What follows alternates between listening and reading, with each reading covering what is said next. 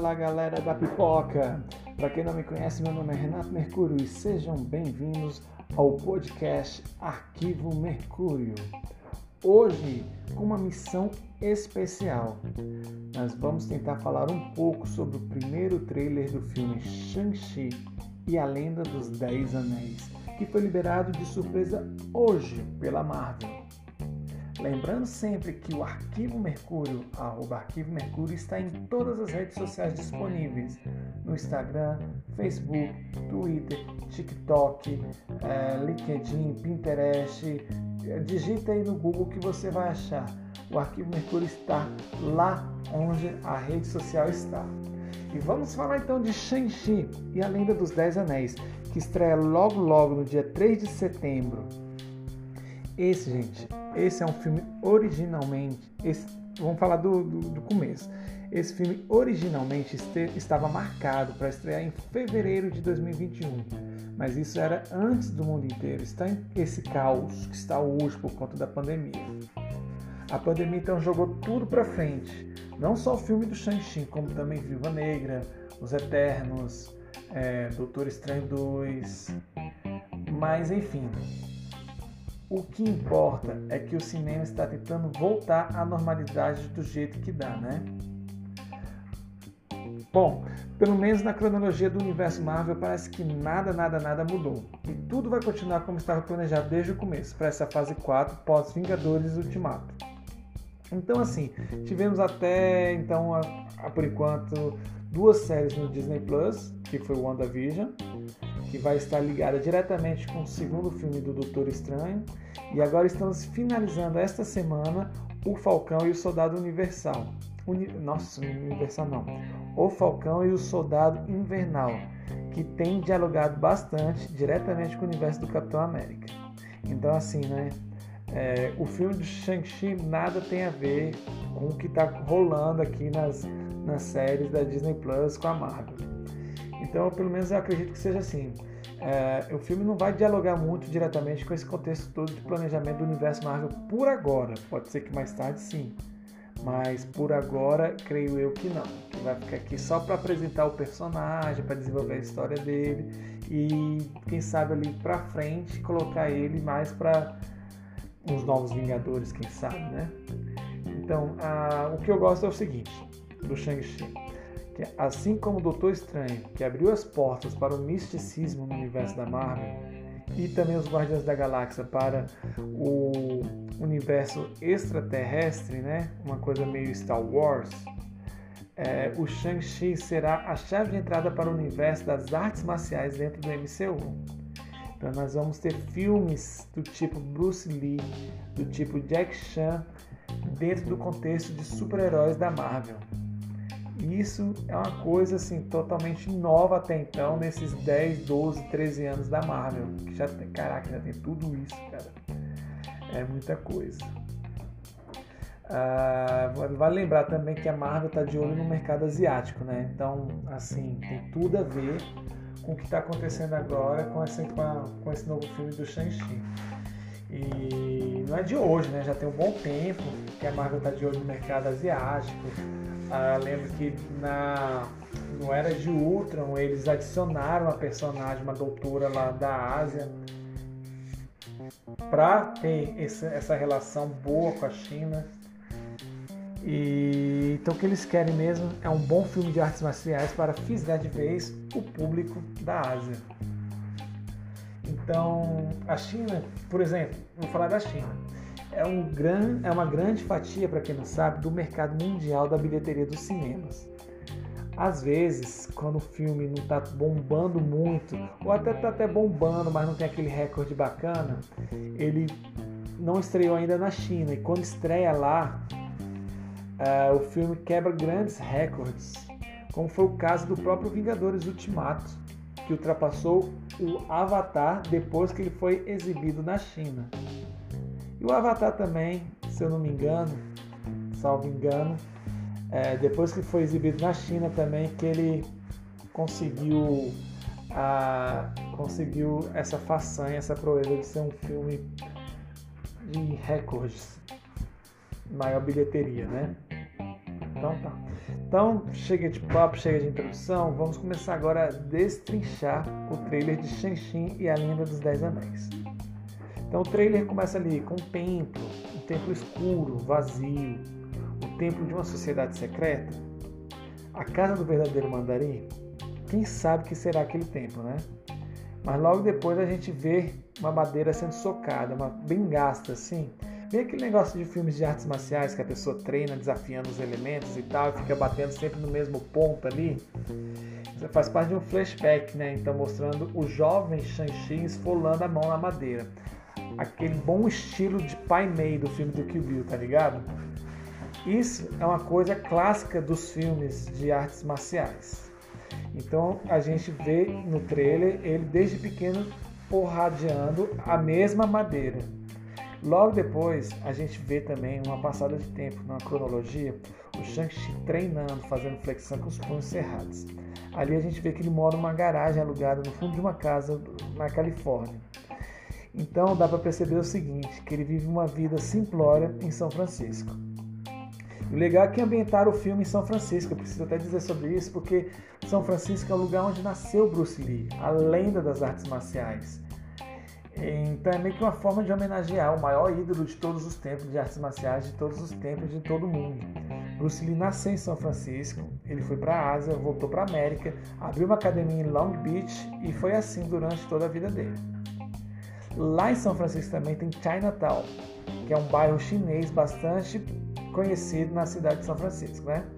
Então, assim, por passar em São Francisco, se especula também que tenha possa surgir uma participação especial, talvez do Homem-Formiga e da Vespa, já que os dois personagens também estão locados na mesma cidade. Mas eu, na minha opinião, eu acho que não deve rolar. Assim como já posso acrescentar também que não deve rolar de jeito nenhum a participação especial do Venom, já que no filme dele também é em São Francisco, mas é pela Sony e não tem nada a ver com a cronologia do MCU. Né? Então essas teorias começaram a viajar aí fora de cogitação. É, voltando ao trailer, então, aparece uma cena depois que Shang-Chi está tra trabalhando nos dias atuais na portaria de um importante hotel da cidade. Sabe, com aqueles coletezinhos vermelhos, com, blusa social branca, coletezinho, tipo um valet. E lá também tem uma amiga do peito, que está sempre do lado dele, né? Ah, se eu não me engano, é a Alcafina que faz ela. Ah, no trailer, o pai dele diz até assim: Eu te dei 10 anos para você fazer o que quiser da sua vida. E o trailer mostra isso: que ele vive uma vida simples, com um emprego simples, sem muitas ambições. Então ele passa esses 10 anos ralando muito, embora pelo que pareça o pai dele é um cara super rico, poderoso. E isso deve gerar um conflito interno no personagem, e esses, esse conflito, bem trabalhado no filme, é, pode ser uma coisa boa assim de a gente assistir porque a história do, do Shang-Chi, ele é treinado para ser o maior assassino do mundo, e no meio de uma. Nos quadrinhos. Tá, eu tô falando bastante aqui, vamos devagar. Ah, nos quadrinhos, na verdade, o Shang-Chi tem uma, o Shang-Chi tem uma história direta com o pai dele. Na verdade, ele é treinado para ser o maior assassino do mundo e no meio de uma missão ele encontra o pai que é tipo uma encarnação do mal na Terra. E ele percebe isso e decide ir contra ao que o pai representa. Tudo que o pai representa, ele vai contra. Mas nos quadrinhos, o pai dele não é o mandarim. O mandarim dos quadrinhos é mais parecido com o apresentado em Homem de Ferro 3. Mas tem aquela galhofa vista no, no plot twist decepcionante do filme, né? Do ben, interpretado pelo Ben Kingsley. Aquilo ali foi ruim, cara o mandarim foi muito bom, a, a, a sociedade do mandarim lá, que pareciam aqueles caras do, do Isa, mas no final eles colocaram tudo a perder com aquela galhofa toda lá do mandarim fake, né? Então eles estão tentando meio que apagar essa, esse borrão no, nos filmes da Marvel e fazer um mandarim bem feito, né? Então é por isso que eles colocaram esse mandarim aí, que é uma junção do pai do, do Shang-Chi com o mandarim. Porque nos quadrinhos, na verdade, o Mandarim é um cientista, enquanto o Anshu, que é o pai do mestre Kung Fu, é apenas um gênio, brilhante, mas um gênio. Uh, eles têm o estereotipo do vilão chinês, né, comumente usado nas mídias dos anos 70, 80, 90, mas são personagens muito parecidos, embora completamente diferentes. Então, pegaram a parada dos Dez Anéis, né? Que foi subaproveitado em Homem de Ferro 3, e mesclaram agora com a organização do pai do Shang-Chi, para que saia, saia, um vilão decente, né? E passar a borracha definitiva no Mandarim Fake, apresentado lá no Homem de Ferro 3. Ah, o que não fica definido no trailer é se os efeitos do Shang-Chi eles se passarão antes ou depois do blip. Mas eu acho, na minha opinião, na minha humilde opinião, que a chance é grande de ser pós-blip. E que se eles comentarem alguma coisa sobre o blip, seria uma coisa muito rápida, assim. Um, um diálogo de repente rápido, só para só encaixar ali. Uh, voltando ao trailer, uh, tem um momento rápido, né? Que ele aparece até cantando com a amiga dele no karaokê. E aí a galera já foi atrás e descobriu que se trata de uma música do Aladdin, que aparece um pedaço da letra ali no fundo. Olha só para vocês verem, né? A galera, galera do, da galera do Scooby-Doo foi atrás lá e descobriu até esse, esse easter egg, né? Da Disney. Aí tem, vai, tem uns flashbacks treinamento do Shang-Chi com o pai supervisionando o garoto. E aí aparece também um personagem bem importante que é o Agente da Morte, que deve ser um dos vilões principais desse filme. Pelo que parece, esse Agente da Morte ele acompanha o pai do Shang-Chi uh, como se fosse o fiel escudeiro dele, o braço direito mesmo, né? A pessoa de confiança dele.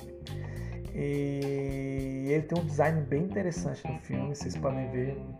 É um visual ninja com uma máscara kabuki cobrindo assim todo o rosto. É, e é bem interessante de ver, achei bem legal, bem, bem vilão mesmo. Uh, outra coisa de design que é interessante falar também é que no filme o pai do Shang-Chi aparece com os braceletes com argolas.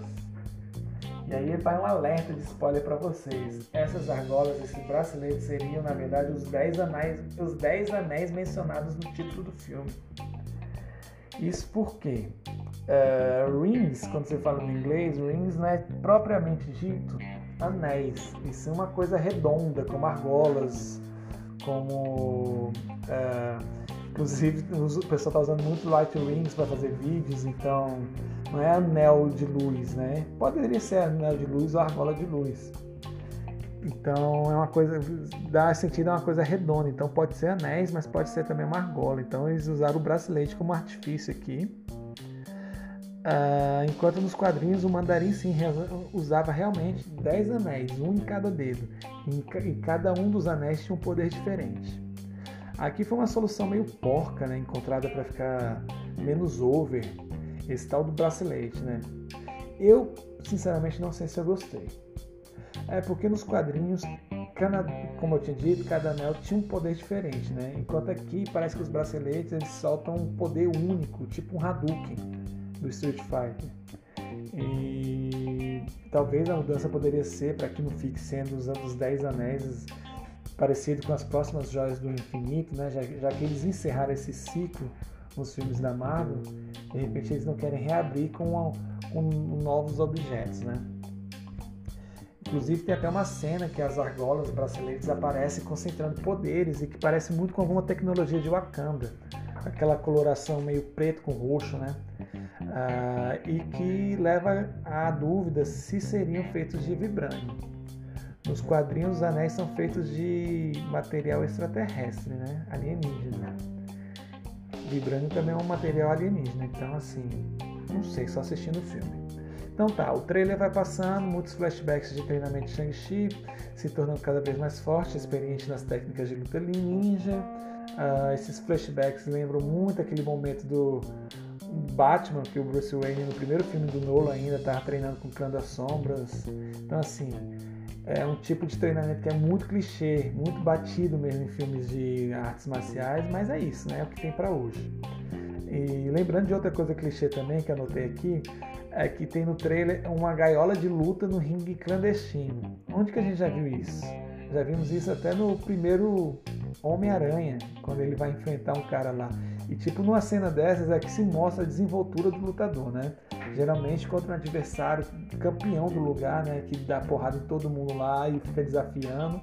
E esse cara sempre tem uns 3 metros de altura, super forte. E ele vai encarar um, um, um adversário que ninguém dá nada para ele. E que esse adversário é sempre aquele herói, o personagem principal dos filmes, né? Que acaba vencendo um cara desse. Ah, deixa eu ver o que vale a pena falar também. As criaturas místicas que aparecem muito de relance rápido lá também, tipo um cachorro, um leão alado que aparece nas cenas separado lá. Vocês vão ver que tem uns monges budistas lutando num templo lá e aí tem esses cachorros, é bem, bem fantasioso, mas ficaram bem feitos. Viu? Eu tô curioso para ver que, que, como isso se encaixa. Uh, tem uma parte do trailer também que eu vendo aqui tá, mostra o Shang-Chi controlando uma água, tipo um desdobrador de água da lenda de Avatar, saca? Não sei se isso faz parte dos poderes dele, que estão dando novos poderes para ele no filme, porque para quem não sabe, o mestre do Kung Fu nos quadrinhos é apenas um ser muito bom na porradaria, nada mais do que isso.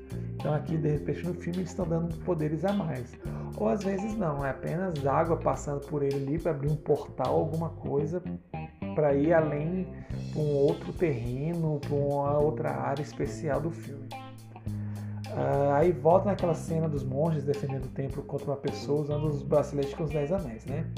Meu palpite aqui é que o pai de Shang-Chi tomou à força o monge budista para ele nessa batalha, uma batalha bem antiga, bem atrás, e que vai contando essa história e como ele passou a ser então o mandarim, o dono dos, dos Dez Anéis.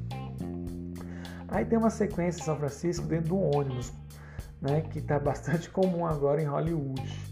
Ah, nos filmes da Marvel começou ah, alguns filmes do Homem-Aranha, do Sam Raimi até. Depois a gente vê também na Capitã Marvel dentro do metrô, dentro do ônibus. E nessa cena do ônibus aparece um vilão bem interessante, que é o Punho de Lâmina, que é um personagem que nos quadrinhos tem os dois braços amputados e trocados por lâminas. Enquanto aqui no filme ele tem apenas um braço de lâmina e parece ser uma lâmina laser, uma coisa mais tecnológica. É, ele é o mesmo ator que fez o vilão de Creed 2, tá, gente? O, o adversário do Creed no, no segundo filme. E aí mostra essa sequência de luta tal, ele se apresenta como Shang-Chi, o, o, ônibus sai despirocado pelas ladeiras de São Francisco tal, uh, tem um, um gracejo no final e é isso. Uh, seria isso então o filme de Shang-Chi. Para mim será um misto de Jack Chan com Jet Li, com Bruce Lee, com Mulan, com Dragon Ball, com Street Fighter e também Mortal Kombat. Mas tudo isso com um jeitinho Marvel de entreter. E aí galera, o que vocês acharam? Gostaram do trailer? Eu curti bastante. Achei bem diferente. Achei interessante, juro. Espero que o filme não fique apenas para apresentar o personagem, mas também para desenvolver e abrir caminhos novos com novos desafios na nova fase da, do universo Marvel, né? Ah, quem sabe até trazer aquele dragão gigante, Shan Shun, esqueci o nome dele, para os cinemas e trazer o Mandarim também como um vilão poderoso, assim como o Loki foi na, na primeira fase, né? Shang-Chi, a Lenda dos Dez Anéis, é dirigido por Destin Cretton e protagonizado por Simu Liu. Tem Alcafina no elenco, além de Tony Leung. Se tudo der certo, a estreia do filme está marcada para 3 de setembro de 2021. E lembrando, galera, vamos curtir e comentar os vídeos e as postagens do arroba Arquivo Mercúrio em todas as redes sociais que vocês encontrarem. Instagram, Facebook, Twitter, TikTok, Pinterest, LinkedIn, é, Fotolog, Flogão, o que tiver, encontrar a gente lá, você vai lá e dá um oi. Então é isso. Aguardamos mais notícias sobre o filme e todo o universo Marvel nesses últimos meses. Quero agradecer a todos que acompanham o nosso podcast e continuem nos fortalecendo, porque só assim a gente atinge mais e mais nerds nesse Brasil afora. Muito obrigado a todos, valeu mesmo e até o próximo podcast. Eu sou Renato Mercúrio e espero que vocês tenham gostado do podcast Arquivo Mercúrio Especial Trailer de Shang-Chi e a Lenda dos Dez Anéis da Marvel.